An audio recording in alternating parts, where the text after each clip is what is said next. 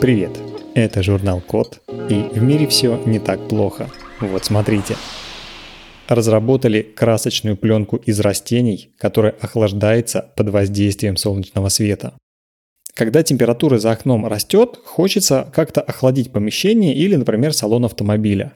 Для этого обычно включают кондиционеры, но эти устройства потребляют много энергии и могут выделять парниковые газы, а в этом мало хорошего для окружающей среды.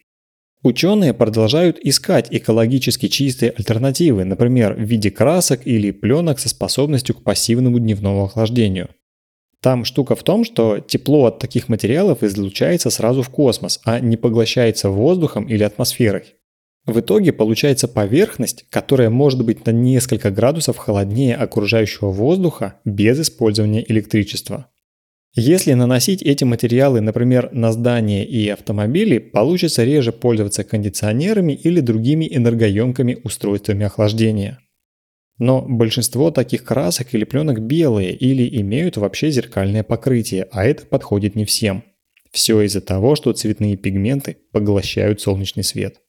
Так вот, в Великобритании сделали красочную пленку на растительной основе, которая также охлаждается под воздействием солнечного света.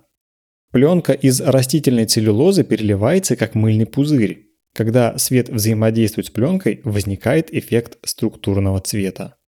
Для проверки сделали пленки ярких цветов – синего, зеленого и красного. При попадании на солнечный свет пленки были в среднем на 13 градусов холоднее, чем окружающий воздух. Квадратный метр пленки генерирует мощность охлаждения более 120 Вт, что сопоставимо со многими бытовыми кондиционерами.